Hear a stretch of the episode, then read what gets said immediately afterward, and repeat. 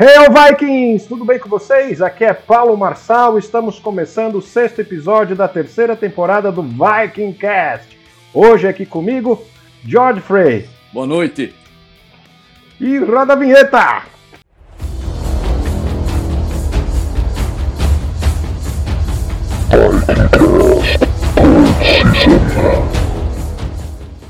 Voltamos! Antes de eu apresentar para vocês o nosso convidado de hoje, eu tenho um recadinho para dar. Se você está ouvindo pela primeira vez o nosso podcast, nesta temporada nós temos ele também no YouTube, em vídeos. Então acessa lá, livrosvikings.com.br, toca no, no símbolo do, do YouTube, ou se não, acessa youtube.com.br livrosvikings dá o seu like, as, toca no sininho para ativar as notificações, se inscreva no nosso canal, compartilha e o mais importante, comente, tá bom? Isso vai ajudar a desenvolver o meu trabalho e o do George. Então agora vamos lá, deixa eu apresentar o nosso convidado de hoje. O George Frey é um criminólogo especializado em analista comportamental e também é o autor da, do, do, da série de livros Clube dos Deuses. E o primeiro que já foi lançado é, é As Crônicas da Deusa Freia. George Frey, fala um pouquinho pro, pro pessoal que está nos ouvindo sobre quem é você e como surgiu a ideia por detrás de O Clube dos Deuses. Boa noite, meu irmão. Obrigado pelo convite. É sempre muito bom bater um papo sobre esse trabalho gostoso e, particularmente, com alguém que comanda uma tribo de vikings, né? É, raiz como você, aí é fantástico. Cara, você está diante de um dos nerds mais velhos que você já conheceu. Eu tô com 57 anos e desde os 7 que eu sou nerd. Então, uh, quando esse termo nem existia ainda. Então, por isso a minha paixão pela, pela ficção e, apesar do meu trabalho é, ser muito duro, né? Analisar comportamento humano, comportamento humano desviante, mas é, sempre ficou aquela chama acesa do nerd, né, do, do, do, garotão que, que acredita na fantasia e uma válvula de escape né, para toda essa pressão do mundo real. E aconteceu meio que por brincadeira. O, o meu sobrenome, o, o, o Fry, ele tem a mesma grafia do deus nórdico Fry, que é um deus é, Vani. Né? Odin é Aesi, o Fry, Freya são Vani. E eu brincava muito com isso, eu era é, descendente deles tal. Só que isso foi começando a tomar forma à medida em que eu comecei a estudar mais a mitológica, vi o quanto ela é.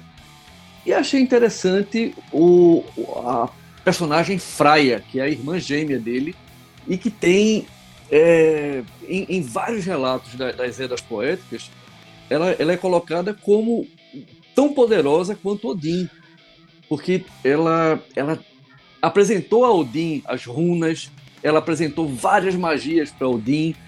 Então ele, eles inclusive tinham uma paridade em relação às almas do, do, dos guerreiros, né? A, a, dos vikings que caíam em batalha. As valquírias que eram comandadas por Freya, elas recolhiam essas almas e aí diante de Freya e Odin, essas almas eram divididas para uh, como, como hoje a gente escala um time de futebol, né? Eu quero esse, fica com esse, toma esse. E eles dividiam essas almas, cada um ficava com metade e, e assim seguia. Uh, eu senti que era a hora tá? de, de, de, colocar isso e nesse colocar isso, transformar isso num livro, numa saga, porque tem muita história para ser contada. E não é uma história é, pegando o link das eras poéticas lá da, da, da, da Idade Média é contextualizando no mundo atual, no aqui e no agora. Sim, isso daí é uma coisa bem legal. E no seu livro, né, não, não fala apenas do, do panteão nórdico, né? Ele trabalha com outros panteões. E quais são os, esses panteões que fazem parte do Clube dos Deuses, né? E depois explica como surgiu a, a ideia do Clube dos Deuses, né? Por que Clube dos Deuses, por exemplo? E me cobre um, um, furo que, que foi decidido hoje e que você vai, vai ter em primeira mão. Tá, tá? Ó, temos bomba, material exclusivo. Bomba, bomba! Atenção! Cara, é o seguinte, uh, se você estudar qualquer panteão você vai ter mais ou menos a mesma história, a, a, o arco narrativo, que é, houve um, um ser, um Deus que é, criou tudo aquilo, de alguma forma aquele Deus pereceu, ou pereceu para que a partir da morte dele tudo nascesse, inclusive os filhos dele, e povoassem com diversas divindades com poderes diferentes, né? O Deus do sol, da, do mar, da chuva, do trovão. É, varia muito de panteão para panteão essa, essa coisa plural. Mas esse arco narrativo de Deus primário, os deuses que formam o panteão e o apocalipse desse, desses panteões, eles são muito semelhantes. Então nós temos o Ragnarok lá no, no nórdico e, é, usando essa expressão, os Ragnaroks de cada um. O que é que me, me ocorreu? Porra, todos eles tiveram essa, esse começo, ascensão e queda. Então, os que sobraram dessa queda, o que foi feito deles, né? Alguns são, são esquecidos, outros começaram a, a ganhar uma roupagem nova, graças de repente a, a, a teimosia e, e perseverança de, de, alguns bravos como você e como gente que mora lá no, no hemisfério norte e que conduz né, essa, as, essa fé com os deuses antigos e também por conta da mídia. A Marvel, é, bem ou mal, prestou um grande serviço jogando luz sobre tudo isso. Lógico, a Marvel fez lá as licenças criativas dela, né, no, no, no, Ragnarok, ela, que, que foi muito bom. Eu gosto muito da Marvel. Como nerd, eu adoro os filmes dela. Agora, lógico, conhecendo a história original, eu sei que uh, Loki é não o irmão, mas o pai de Hela. Loki é o pai de Fenrir. Então, Loki, é, para Marvel, ele é, é, ele é meio limitado e caricato. Só que originalmente Loki tá em todas, velho. Ele, ele sempre tá armando, sempre tá tramando, sempre tá. Ele não é aquele aquele vilãozinho como da, da Corrida Maluca, né? Que, com bigodinho, aquela coisa de esfregar as mãos. Loki tem sacadas muito, muito geniais. Quando os deuses estão em algum apuro, eles recorrem a Loki por conta desse dessa carga que ele tem de, de resolver, de criar e resolver problemas. Então, os panteões que eu fui buscando é, nessa narrativa foram praticamente todos, né? O celta, o japonês, o chinês, o egípcio, o brasileiro, o maia, o nórdico, é, o romano, o grego. Eu, todos esses eu, eu é, parti do princípio que eu não, não vou conseguir trazer todos, porque alguns deuses já pereceram pelas mãos de outros deuses, né, do destino. Então, os sobreviventes desse desses apocalipses né, que aconteceu em épocas diferentes, em dimensões diferentes, esses deuses acabaram é, se, é, se refugiando na Terra entre os seus seguidores. Assumiram a forma mortal e estão aqui na Terra refugiados entre eles. Freya, que conseguiu escapar do Ragnarok, é, e não só ela conseguiu, mas ela salvou alguns outros deuses do Ragnarok, ela já tinha uma, uma presença aqui na Terra há pelo menos 2.500 anos. Então, aí, tudo isso acontece, a, a, o livro, a ambientação, 80% do livro se passa na ilha de Fraia, lá no Atlântico Norte, chamada Vanarren do Sul.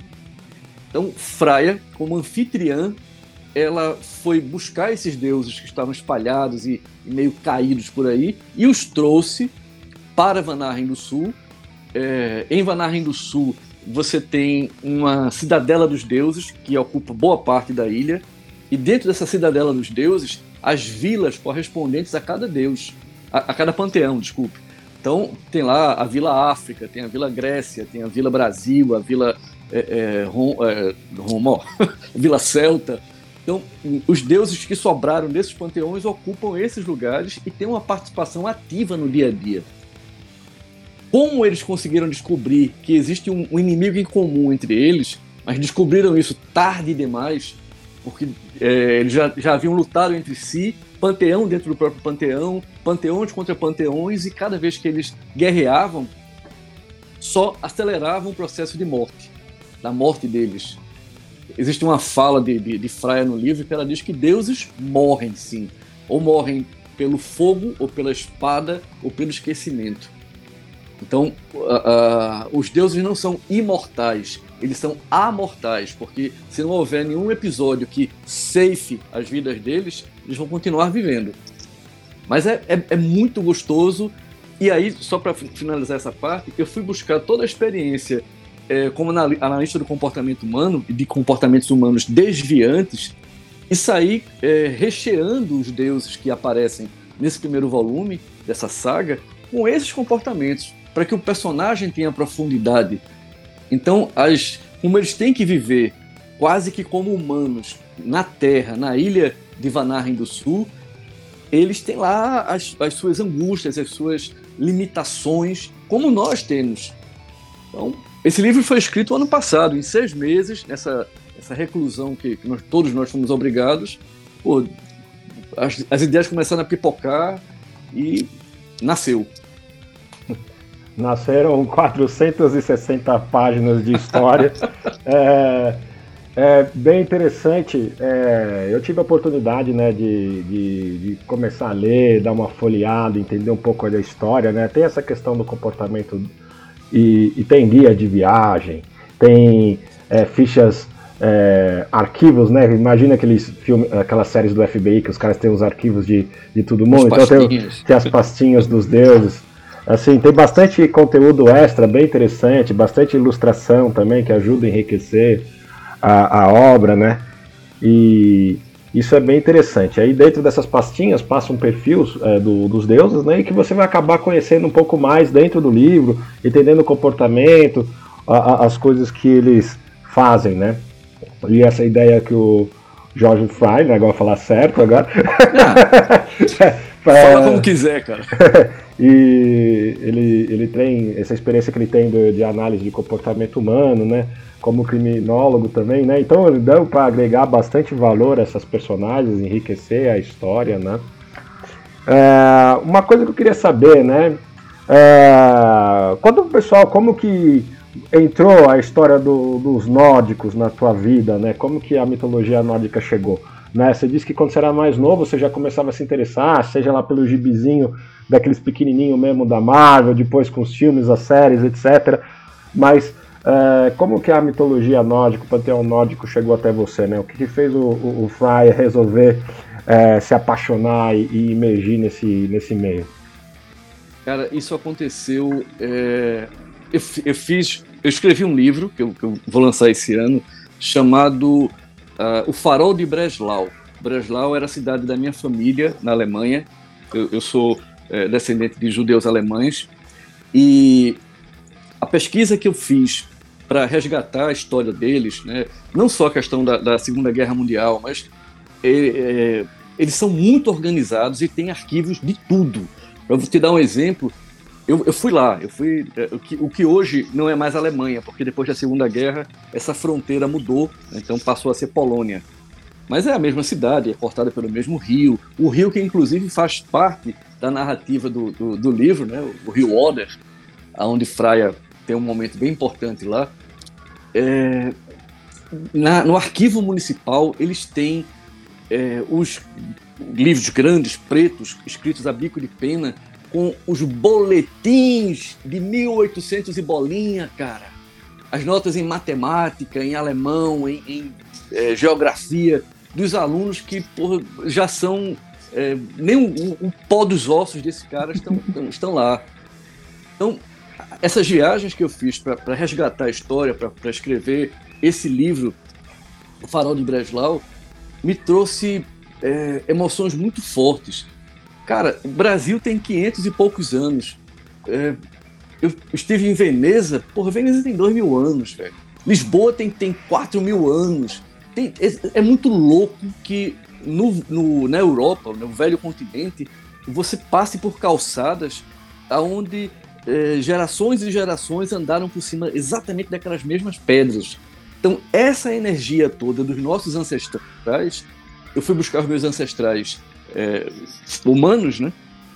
E isso começou a bater forte na, na, na, questão da ancestralidade, da questão do, do, que, do que nós somos hoje, não é o acaso, nós somos hoje por, por conta do resultado de vários acontecimentos que foram sendo é, encaixados ao longo de eras e que nos coloca aqui, hoje, numa, numa, usando uma tecnologia fantástica, que é bater um papo virtual desse, para um público muito grande.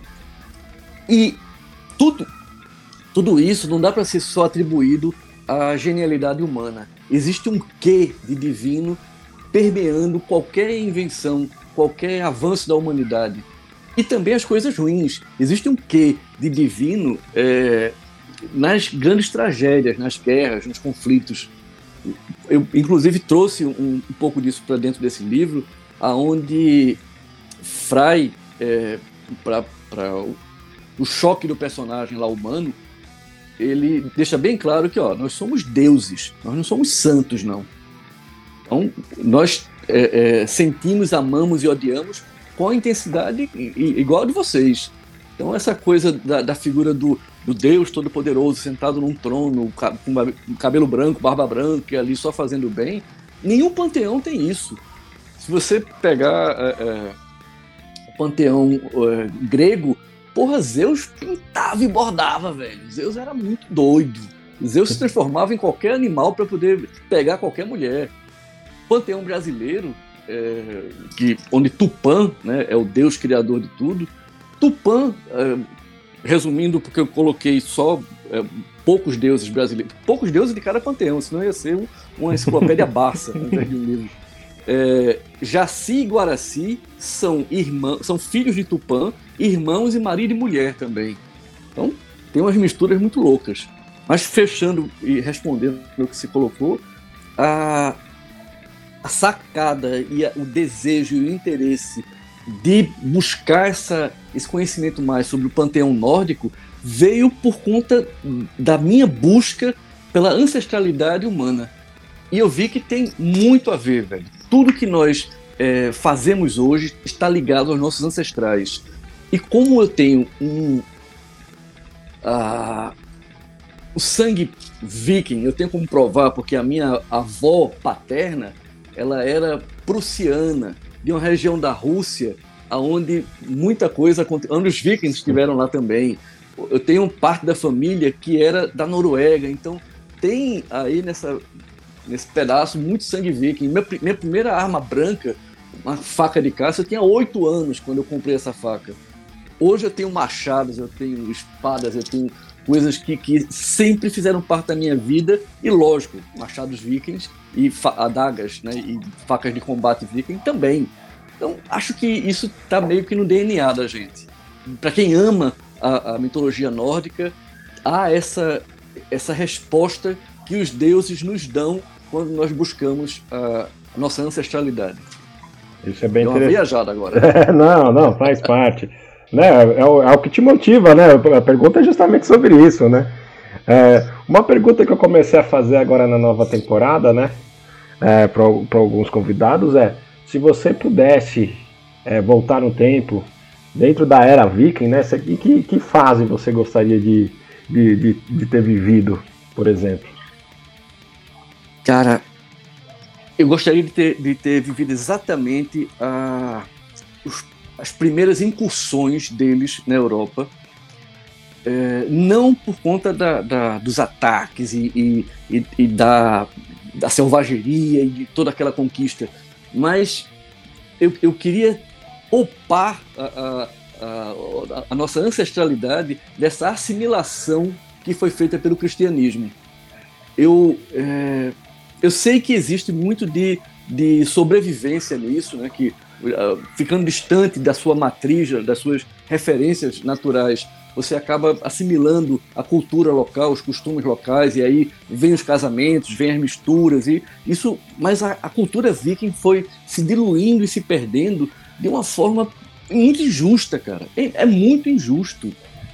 É, e, porra, hoje, nada contra os cristãos, porque eu, eu, eu tenho uma família cristã, sou casado com, com uma cristã, mas a, a forma como eles abafaram, como eles é, é, foram quebrando a estrutura, a espinha dorsal da, do, da cultura viking, que foi uma via de mão dupla, eles permitiram também isso, eles foram recompensados por isso, mas eles não têm ideia dessa, do, do, do desdobramento, de como isso seria ruim para é, deixar fragmentada a história. Então eu gostaria de ter voltado nessa época para ser o cara que diz, ó, conquista menos. Tá, é, essa porra dessa Inglaterra aqui já tá boa, bicho. Vamos ficar só por aqui.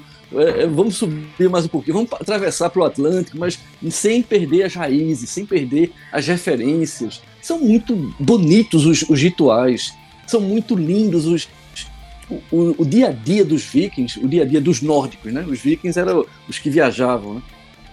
É, cara, a, a, harmonia com que eles viviam em relação à natureza Lógico, na Idade Média eles foram retratados como monstros que usavam chifres, aquelas coisas é, é, bem, bem caricatas, mas quem é, mergulha um pouquinho, dois dedos só na, na história real, vê que é, tudo aquilo ali é muita pirotecnia, né? A essência é de um povo forte, um povo com vigor, um povo que sabia a, o valor do alto sacrifício, do, do, do, preservar a qualquer custo a família, a comunidade. Porra. Ah, falando nisso, tem um, um trecho que eu resgatei das tradições nórdicas, que é a Águia de Sangue. Tem um, um, um capítulo no, no, livro onde é, uma a personagem ela é condenada e punida com o sacrifício através da Águia de Sangue, e aí, passo a passo, ela é ensinada e é mostrado o que é que acontece até o final. Uhum. Que é, é uma punição pesada. Pesada, chocante. é, inclusive, né, para as pessoas que estão ouvindo, que já leram o, o, os meus livros, né, no primeiro livro tem, né, também, né, a, a águia de sangue, né, explicando, né, uma das torturas, como o Ray disse, né, os mais terríveis que tinha na época, né. Hoje ainda se discute se realmente acontecia como é, foi retratado, por exemplo, na série. Lógico que na série eles exageram tudo, né? Não era que nem na série mostrou, mas era, era cruel da mesma forma, né? É, uma coisa legal que eu conversei previamente né, com, com, com o Fry é, é justamente essa questão é, do livro que tem tipo um itinerário de viagem, né, um guia, né? É, assim, eu imagino que parte desse itinerário você também vivenciou, né? Eu acho que Sim. você, salvo engano, numa outra conversa que nós tivemos, você disse que acho que todos os, os lugares que tem no livro você passou, né? Ou a maioria deles. Então, a maioria assim... deles, porque Van Arren do Sul é, eu, eu, tenho até as coordenadas dela, mas ela está na ficção, né? Sim, sim, sim. Mas, é, porra, eu, eu, eu, tenho uma grande esperança, e estou trabalhando para isso, de passar pelo menos um ano lá, velho. Lá, nas terras nórdicas. É, é, sabe quando você pisa na, naquele lugar e sente que pertence àquilo ali? Eu faço parte disto aqui. É, é, é, uma, é uma energia que vem do solo, que sobe por você, que arrepia, que faz você chorar, porque, porra, isso aqui tem, tem sangue dos meus antepassados aqui nessa terra. Então, são coisas que muitos amigos que têm essa, essa ligação com a África, por exemplo, vão para lá e dizem, porra, é isso, eu, eu tenho uma, uma ancestralidade ligada a isso aqui, ou a, os gregos, ou os celtas, mas eu acho que é importante que a gente saiba de onde veio, saiba exatamente qual foi o caminho que os nossos ancestrais percorreram, porque nós não somos maçãs que caem por acaso. Nós somos é, é, parte de uma jornada e se nós entendermos o valor e a importância dessa jornada, o caminho que nós vamos trilhar e que vamos mostrar para os nossos descendentes vai ser um caminho muito melhor do que essa coisa aleatória, porra louca, sem saber exatamente o que fazer. Eu, eu defendo muito isso, essa busca, não é uma busca insana, desesperada, mas porra, reserva um tempo da tua, do teu dia, do teu, da tua semana, para saber de onde é que vieram os teus avós, teus bisavós. Eu sei que dá trabalho e eu sei que existem alguns becos sem saída, mas vale a pena insistir nisso, vale muito a pena.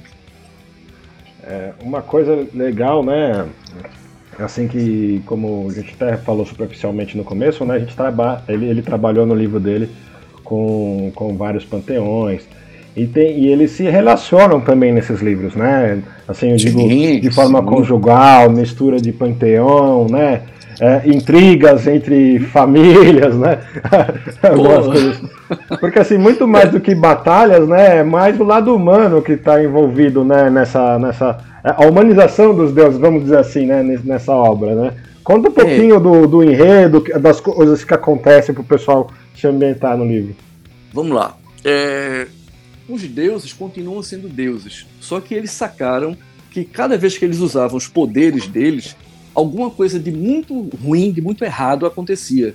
E aí, tal Deus usou o poder para qualquer que fosse a razão, boa ou má, ele começava a. ele caía doente e ao longo de sete dias ele definhava até que a sombra dele ia ficando vermelha e ele desaparecia no começo, o, o, os deuses daquele panteão não entendiam o que acontecia, aí começaram a, a, brigar, a lutar entre eles, acusando um ao outro de ter provocado a morte daquele deus. E depois que perceberam que isso era alguma coisa que vinha de fora, começaram a acusar outro, deuses de outros panteões, e aí panteões diferentes lutaram entre si. O panteão chinês lutando contra o celta, o romano contra o nórdico e perceberam que também é, não, não havia uh, vitoriosos de nenhum lado, porque esse mal que eles não conseguiam entender a, a, aparecia. Quando Freya é, ela, ela criou a ilha de Vanaheim do, do Sul, ela também desenvolveu uns artefatos que são de contenção dos poderes. Então, os deuses continuam sendo deuses, mas na hora em que eles usam esses anéis ou esses braceletes ou esses colares que têm esse poder de conter, de segurar os seus poderes de deuses e deusas, né? os poderes divinos, eles ficam é, limitados a, a, agir como humanos. Veja, um humano não, não consegue matar um deus, mesmo que ele esteja usando esses amuletos de contenção, porque a, a, a própria estrutura dos deuses não permite ser machucada, uma espada segurada por um humano não entra no corpo de um deus.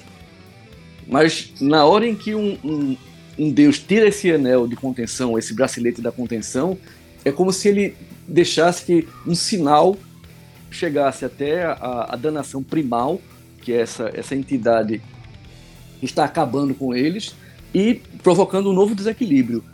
Então, a, a, a ideia de ter deuses que, que começaram a ter medo da morte aconteceu dentro de um, um, contexto onde nós, humanos, paramos de fazer o que nós fazíamos no dia a dia com um medo global da morte. Então, eu, eu juro a você, eu só me toquei desse paralelo quando o livro estava pronto. Mas foi exatamente o, o, o meio, o ambiente que esse inconsciente coletivo que empurrou a narrativa para esse lado.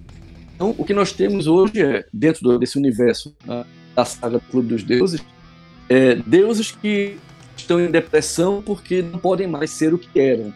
E deuses que entenderam que esse é um outro momento, é uma página virada, página em branco que está sendo escrita, e que se adaptaram. A, a, um, um, dos exemplos que eu gosto de usar é da deusa Isis, maravilhosa, é, uma, uma, viúva, porra, show de bola. Ela não é só linda por fora, é linda por dentro também e tem um amor incondicional pelos animais. Então, ela é a responsável ela, pelos animais que estão em Vanaheim do Sul e animais que são recolhidos ao redor do mundo e trazidos para lá para ficar sob os cuidados dela. Então, ela é como se fosse um, um, uma veterinária, uma super veterinária. Mas ela não usa os poderes de deusa para esse trabalho diário. Mas esse trabalho diário faz com que ela não tenha grandes problemas mentais como alguns outros deuses têm. É o caso de Thor. Thor tá numa depressão da porra. O cara não consegue mais usar os poderes. Ele, ele tá em luto porque ele perdeu Lady Sif na, na, no Ragnarok. E, e Thor desenvolveu uma, um distúrbio comportamental que é chamado de satiríase, que no equivalente feminino é a ninfomania. Então Thor tem que fazer sexo todo dia o dia todo, porque ele quer preencher um vazio emocional com o prazer sexual. A satiríase, que é um problema que atinge aos humanos, atingiu também Thor. Só que Thor faz, ele faz sexo com quem ele tiver por perto. Algumas humanas que ficam atraídas por aquele, aquele gigante, né, bonito e, e musculoso, não sabem do que, do, onde estão, é, no que estão entrando, no que estão se envolvendo. Porque a maratona de sexo que ele. as orgias e maratonas leva essas mulheres à morte, à exaustão. Porque ele não para. É, o que nós humanos conseguimos fazer assim, meia hora, 40 minutos, uma hora no máximo, incluindo aí o cigarrinho e um bate-papo depois, ele passa 12 horas de sexo seguida, 30 horas de sexo. As humanas morrem. E isso é um problema que ele vai, vai tendo que resolver.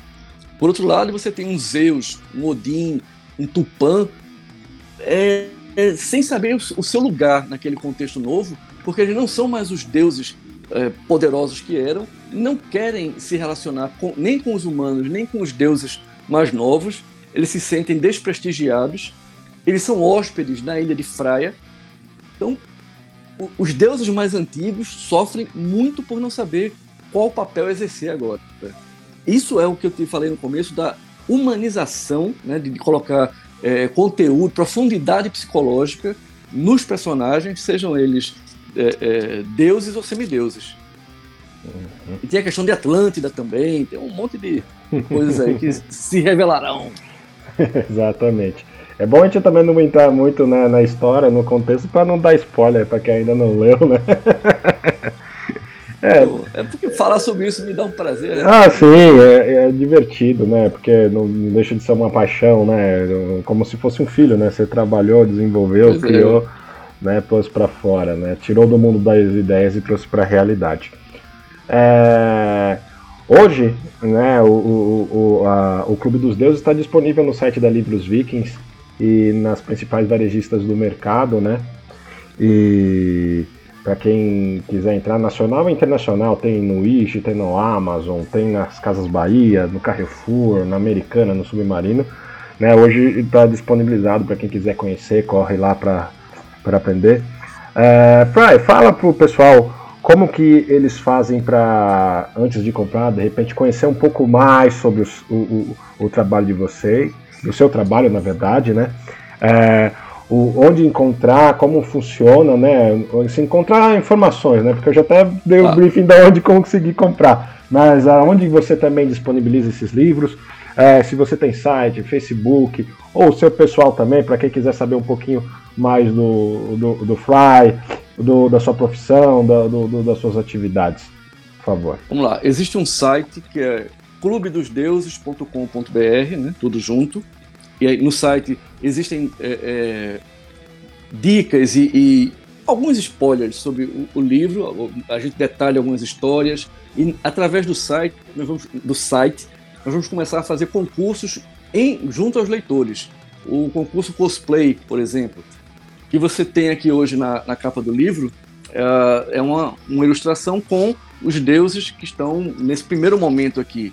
Dentro do livro tem muito mais deuses, mas aqui você tem Zeus, Loki, Oxalá, Kali, maravilhosa Fraia, é, Thor dando em cima de Jaci, que é um. Jaci é casada, velho. Né? É, Poseidon, Isis e o Lobo Fenrir. Então, estão aqui. A proposta é que no volume 2 e daí por diante, nós não tenhamos só, não, não tenhamos as ilustrações, mas sim as fotos dos vencedores dos concursos cosplay, porque isso é que vai rolar. Eu vou começar a abrir agora esse concurso, onde o, o cos, cosplayer, né, que eu acho fantástico o trabalho, né, a incorporação que eles fazem, ele vai lá no site, vai escolher as categorias dos deuses que vão estar disponíveis e vai escolher qual deus ele vai incorporar. Também através do site vai haver a votação do público. Quem vai escolher quem é o melhor cosplay é o público. E aí, lógico, esse, esse pessoal vai fazer parte das noites de autógrafo, das promoções e, e tudo mais. Uh, então, a partir daí você encontra isso, isso no próprio site. A gente vai ter o link lá para o canal do YouTube, onde eu tenho alguns vídeos explicando melhor é, qual é a, o perfil de cada personagem. E o furo, a, a novidade que você vai ter aí em primeira mão. A bomba! La bomba! É uma bomba muito buena. É, hoje eu fechei uma parceria muito importante para transformar a, o Clube dos Deuses numa graphic novel. Então, nós fechamos aí até o quarto volume, já de cara, quatro é, é, volumes inteiros, com o conteúdo que está no livro. Os livros continuarão a ser publicados, porque eles vão para um, um, um nicho de mercado, um público específico. Sim. Mas os e-mails que eu estava recebendo, a, o, o feedback que o mercado começou a dar, foi cobrando isso. Porra, isso é história para uma HQ, isso é história para uma graphic novel.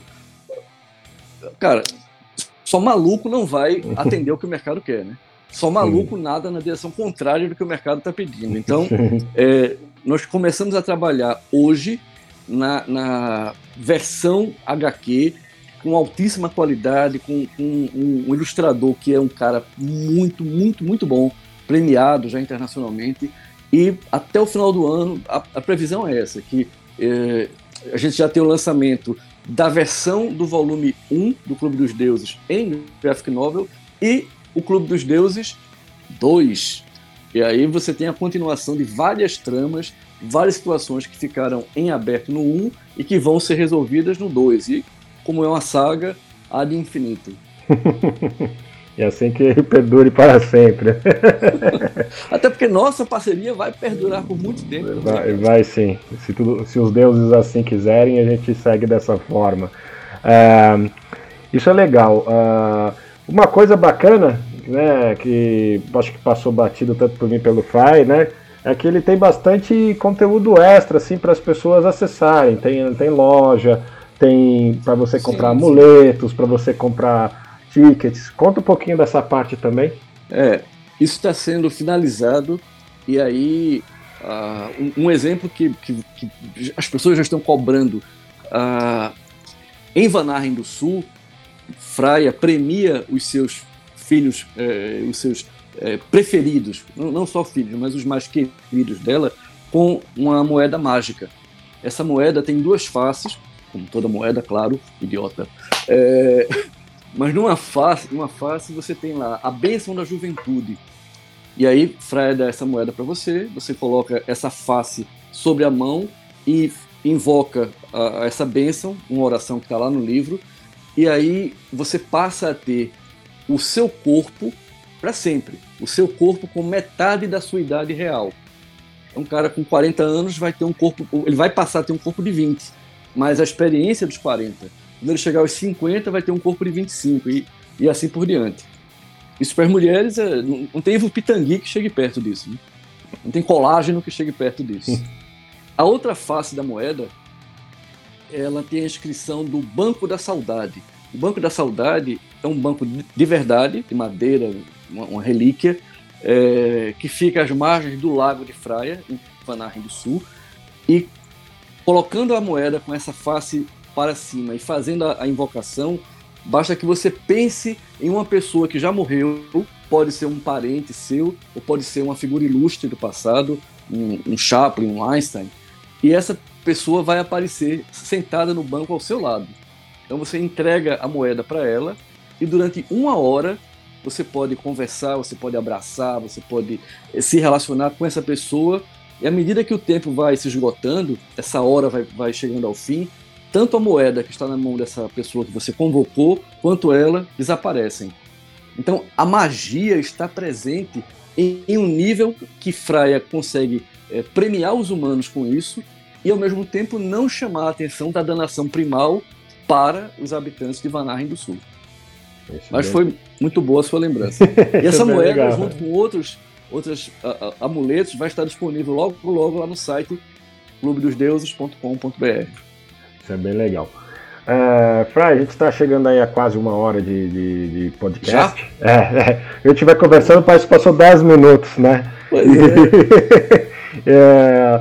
Tem algum assunto que você acha importante nós falarmos que a gente ainda não falou? Vamos lá. É, tem algumas coisas que eu coloquei no livro, porque você só vende aquilo que compra.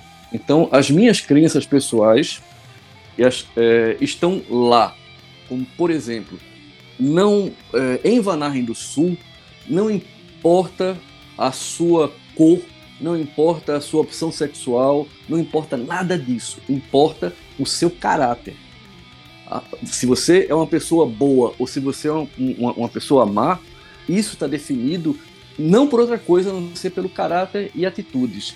Não importa, não importa mesmo, e aí existem punições muito severas para quem ignora essa lei é, básica da, da, entre os deuses e humanos, lá em Vanaheim do Sul, que não existem essa, esses, esses nichos, esses, esses guetos. Todos fazem parte de forma igual. A meritocracia toma conta de tudo. Então não existem os preferidos ali que vão ocupar cargos aqui ou, ou ali porque tem um sangue. De... Não. Você tem as pessoas com a, a capacidade de crescer e se desenvolver e fazer aquilo que amam independente do que sejam. Então, a, a, a, tem um, uma das personagens, que é uma, uma, uma, cega chamada Cecília, ela é um gênio no xadrez, joga xadrez de uma forma fabulosa, dá uma surra no personagem que, que é o humano que está visitando a ilha, e o cara é bom no xadrez e ainda assim ela destroça ele.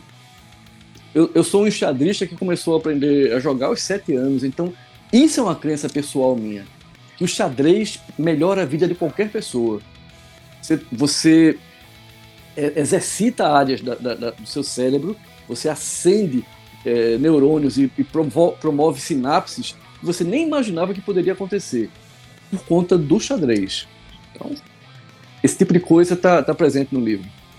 É, isso é uma coisa bem legal, né? Essa, essa visualização né, de, do, do autor dentro do livro. Né? Vou pegar um exemplo, né? Para quem leu meus livros, né? O primeiro livro é uma super autobiografia, né? É, uma, é, justo. É uma transformação assim, de um alter ego, vamos dizer assim, né? É, um, é lógico, assim, muito do que o meu, a minha personagem vivencia, né, são as coisas que eu vivenciei. Lógico, de uma maneira muito mais fantástica e interessante do que a minha, né? É, então, assim, um exemplo, não tem no livro, mas um exemplo nem é real, mas Vai, eu quebrei um dedo. Eu quebrar um dedo é uma coisa, agora personagem quebrar o dedo é uma maneira diferente. o que aconteceu? O cara apanhou um meteoro na mão e quebrou o dedo, é um exemplo, né? Assim, super diferente do que eu tropecei e bati o dedo na quina, né? Assim, são exemplos e, e, coisas assim. Mas isso enriquece bastante as obras, né? E, e, e ajuda Uh, principalmente no, no, no, primeiro livro né, de romance, né, tanto o, o Fry quanto eu, a gente, nós já escrevemos livros técnicos, científicos, acadêmicos, é outro tipo de, de, de é livro, outra pegada. é outro tipo de conteúdo. Trabalhar dentro do, do dessa ficção, isso ajuda para nós fazermos essa transição, né? Você é, traz coisa, coisas que você é, tem familiaridade e, e, e ajuda você a criar uma realidade diferente, né? Dizem, né, dizem que o bom mentiroso é aquele que incorpora um pouco de, da verdade dentro da sua mentira. Então, se ele pega um gancho numa coisa que é verdade, é mais, é mais difícil de se identificar a mentira, porque ele está falando a verdade junto. Né? Isso. Então, então, assim, no livro, é, é mais ou menos isso. A gente está contando uma história de ficção, mas você usando a verdade como base, fica muito mais inteligível, muito mais fácil das pessoas perceberem o que está acontecendo, do que se a gente criar um mundo totalmente utópico né? Não que não tenha livros geniais nesse sentido, mas, é, mas aí fica, é, é você, fica mais difícil para o leitor comum, vamos dizer assim, né? conseguir se ambientar e se identificar com a obra. Né? Lógico, o que seria da humanidade sem a fantasia? Exatamente, exatamente. Que mundo chato é, seria sem a é, fantasia. eu acho que 90% do, do nosso dia a dia, da vida, é baseado em fantasia, né? Do é. que a gente espera para o futuro. A gente não tem noção nenhuma do que, que vem daqui um minuto. Eu posso tropeçar e, e, e, bater as botas daqui 10 minutos. Toda a minha projeção, toda a minha fantasia para daqui 10 anos vai pro ralo. Você né? é um nórdico, cara. Você é um viking. Você morre assim, um viking tem que morrer em campo de batalha. É, hoje em dia é um pouco mais difícil, né? Mas não tá ficando muito mais, não, do jeito que as coisas estão andando. Nunca se sabe. É, é bem interessante, eu gostei muito da, da conversa que a gente teve com o Fry aqui. É, mais uma vez, para quem quiser conhecer, acesse lá clubedosdeuses.com.br. Quem quiser encontrar o livro também para comprar, tem lá no, no, site da Livros Vikings, nas principais varejistas você encontra. É, fica aí a dica, né, para quem também quiser é, conhecer o Fry. Fry, como que o pessoal consegue bater um papo com você diretamente? Existe essa possibilidade? Existe, claro. É, é, pode mandar um e-mail para mim. Uh, meu, meu nome, que é o, o Georg, né, George, sem o último o E, é um gemudo, fry, F-R-E-Y, arroba gmail.com. Manda, chega. Eu posso não conseguir responder na mesma hora que chega, porque o volume é grande, mas palavra de, de nórdico eu responderei. então tá Cara, bom. muito obrigado. Foi, foi é, é, o que você disse. Quando a gente está conversando uma coisa gostosa, que a gente é, ama e, se envolve, o tempo passa voando. Então, passa, foi uma honra. Muito, muito obrigado mesmo. A honra é minha de ter recebido você e, e, e a gente ter feito esse bate-papo. É, eu não queria encerrar antes de, de falar. Você também tem outros livros, né? Você quer falar desses livros para o pessoal? Sim, sim. Vamos lá. É, existe, como o tempo é curto, falo de um deles que é o que já está assim. É, não, não, é a sequência do Clube dos Deuses, tá? Porque essa sequência e o que vai virar graphic novel segue um caminho.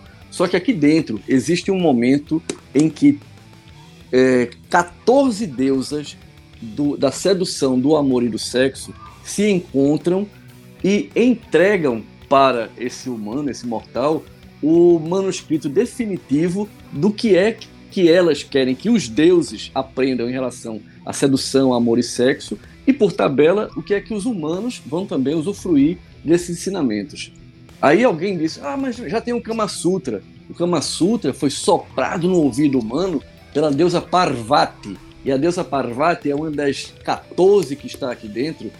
E esse livro que foi escrito ele, ele vai estar logo disponível aí, é, é, com tópicos bem específicos sobre como seduzir, como fazer um sexo melhor, como criar uma, uma, uma relação é, não só baseada na carne, mas o entrelaçamento de corpos e almas.